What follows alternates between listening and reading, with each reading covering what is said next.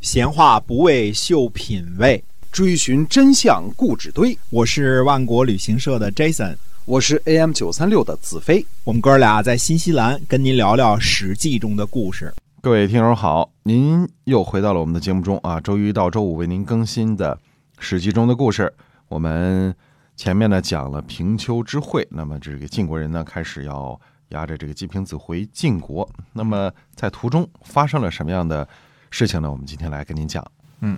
那么，呃，说一个国家呢是鲜于啊，嗯鲜于呢，呃，在这个晋国人出动了所有的大军去阅兵的这个时候呢，啊也没有警戒边境，嗯也不修守备。晋国的中行无呢，率领着晋国的上军从祝庸发兵侵伐鲜于，一直攻打到中人。晋国呢，使用冲车，就是冲锋的这种车车辆啊，嗯驱逐鲜于人，嗯、俘获了很多鲜于的士兵，大胜而回。那么，嗯、我们在这儿呢多说几句鲜于啊，鲜于是这个这个上次我们说肥的时候就说过这个这个民族啊，嗯这个它是敌人的一支，隶属于敌人当中的姬姓白狄啊。这个部落呢，最早呢应该居住在陕北，属于游牧部落，啊应该是在西周灭亡或者更早的时候呢，迁徙到太行山一带的。呃，春秋初年的时候呢，敌人还是非常强大的部落，呃，把这个西周的邦国、邢国和魏国呢都打趴下了。嗯最后呢，呃，齐桓公呢不得不把邢国和魏国呢迁徙到了黄河以南。我们呃一再强调啊，那个时候的黄河还是呃雨河呢，沿着大约是这个太行山东路的这个走势啊，从今天的河南呃这个浚县、温县呃武陟、鹤壁一路北上啊，最后经过。这个河北昌黎附近的碣石进入大海啊，那是雨河，就是早的黄河的河道。嗯当时呢，呃，黄河以北基本上都是敌人的天下。敌人呢侵犯北燕啊，也也曾经和郑庄公这个呃打过仗啊，嗯也不时的侵犯一下周王室。这以前我们都说过啊。那么在郑庄公小霸主时期呢，打败敌人是一件了不起的功绩。当时还有发明了这个，我记着这个郑庄公发明了鱼利之阵啊，嗯这个。那么齐国呢，也曾遭受过敌人的侵犯，最后齐国不得不向应该是齐僖公啊，不得不向郑国借兵啊，靠着郑国的公子乎和和敌人开战啊，在敌人呢横行河北的时候呢，晋国那时候还默默无闻呢，啊嗯，太行山区呢，加上东部的这个冲积平原啊，现在的呃保定、石家庄地区啊，这嗯是敌人的主要活动区域。呃，其实呢，敌人才是河北的土著，他是河北人。哎，他们在这里呢生存繁衍的时间呢，远比中原各国的时间要长。嗯虽说这个敌人曾经是游牧民族啊，但是在山区和平原定居很久之后呢，应该早已经抛弃了这个逐水草而居的游牧本性，嗯渐渐变成了农业民族了。那么魏国呢，原来是肯定是占有河北的土地的，因为呃，魏国是呃魏康叔是占有的这个殷商的北半部分嘛，嗯对吧？原来殷商的都城朝歌就位于河北，后来呢，呃，成为魏康叔的这个魏国的都城了。但是齐桓公时期呢，那个养鹤的那魏魏懿公啊，就是这个那个魏国呢，几乎就被敌人给灭国了，只逃出去七百多口嘛，啊对吧？嗯，七百多口，后来在这个呃齐桓公的帮助下呢，才在河南站稳了脚跟。但是经过了一百多年的发展之后呢，中原诸国呢已经发生了翻天覆地的变化。嗯特别是晋国。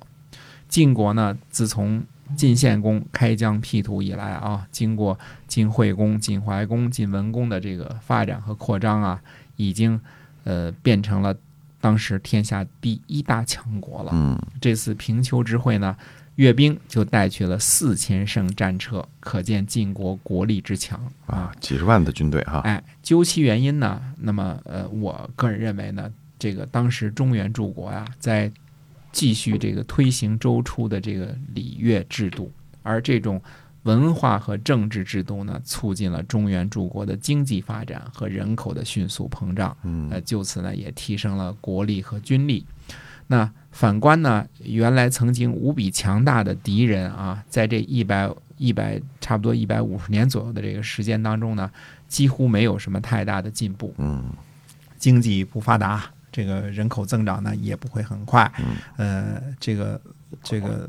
比较起来就慢慢变成小国和弱国了，越来越哎，衰衰弱了啊。衰弱了。嗯到公元前五百二十九年呢，中行无大败鲜于这次战役当中所提到的中仁义，位于今天河北唐县的西北，是鲜于的很大的城邑。之前呢，呃，和之后提提到的这个肥国和这个古国等等这些国家呢，都是鲜于的附庸国或者叫属国。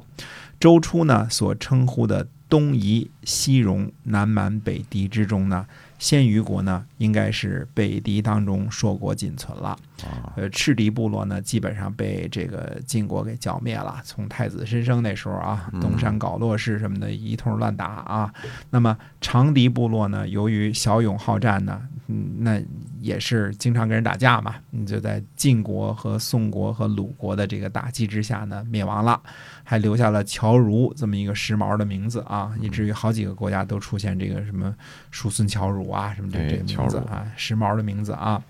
东夷诸国呢，包括徐国、曾国、莒国、莱国、杞国、邹国、小邹国这些啊，在这个呃，在周边的国家，在齐国、鲁国、宋国等的征伐之下呢，也差不多，哎差不多是奄奄一息了啊啊，没什么大的都被势力了啊。嗯那么，呃，还有南边的楚国和吴国也都不是好相与的啊， 这个也也盯着整天打啊。哎那么西戎呢，几乎是断送在了秦穆公的手里，呃，因为当时秦穆公广地千里，灭国十二嘛，嗯十二个都是戎国啊。那么南蛮呢，呃，南蛮诸邦呢，大部分是被楚国剿灭的，呃，只是这个中原诸诸国呢，把这个楚国呢也算作南蛮啊，就是啊就是他，们也是哎，把它也列为南蛮嘛，对吧？嗯最大的南蛮， 它最大的南蛮。虽说这个楚国啊，比起中原诸邦来说呢，显得野蛮和有点不服王化，但是楚国无论在文化、经济、军事各个方面，都已经和中原诸侯呢没有什么太大的区别了。嗯哎，那么我们说的这个北狄的这个鲜于国啊，后来脱胎成为中山国。在战国时期呢，中山国是仅次于七雄之外的列强，啊、最终呢被赵国呢呃伐灭了。在这个呃在被伐灭之前呢，中山国在这个战国的诸侯当中也算是算一号的。啊呃战国策当中呢还专门列出了中山策，嗯有这么一号的。嗯到了战国时期呢，中山国呢，由于地势呢易守难攻，国力呢反倒比起什么呃宋国、魏国、鲁国这些老牌贵族呢要强大许多啊，因为那些个老贵族们在这个七雄的这个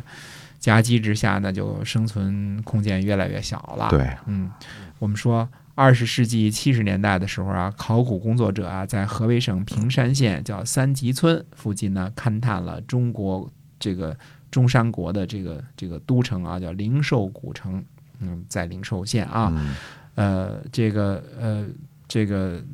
呃，在平山县啊，平山灵寿这个那附近都是山区嘛，对吧？对，那么这零售发不是掘了这个五座呢中山王族的墓和百余座呢平民的墓，总共出土了文物两万多件儿，许多文物呢。呃，工艺非常的精湛，造型呢也华丽，呃，也用汉字啊，能看得出来是汉字啊。嗯是战国时期的这个艺术品当中的珍宝啊。但是蛮夷之邦呢，历史记录很少，古鲜于国呢和后来的中山国呢，很多历史呢都不为人所知，比如中间怎么传承的哪个王传给哪个王了，这些都不为人所知。可见呢，这个文化和制度这些上层建筑的东西啊，对嗯国运的影响之深远。对所以为什么人们总是要追求文明，远离野蛮呢？哎因，为这个文明啊，不只是样子货和摆设，它它是其实可以实实在在的帮助呢生存和繁衍。对是让能够让人类进步嘛，对的，是吧？这个闲话扯得远了啊，嗯嗯下回这个，呃，我们还是回到晋国啊，看看这个，呃，扣押了鲁国执政季平子之后呢，晋国如何和鲁国处理两国之间的关系？嗯，下好回接着说。好的，我们今儿啊这个史记中的故事跟大家先讲到这儿，感谢您的收听，我们下期再会。再会。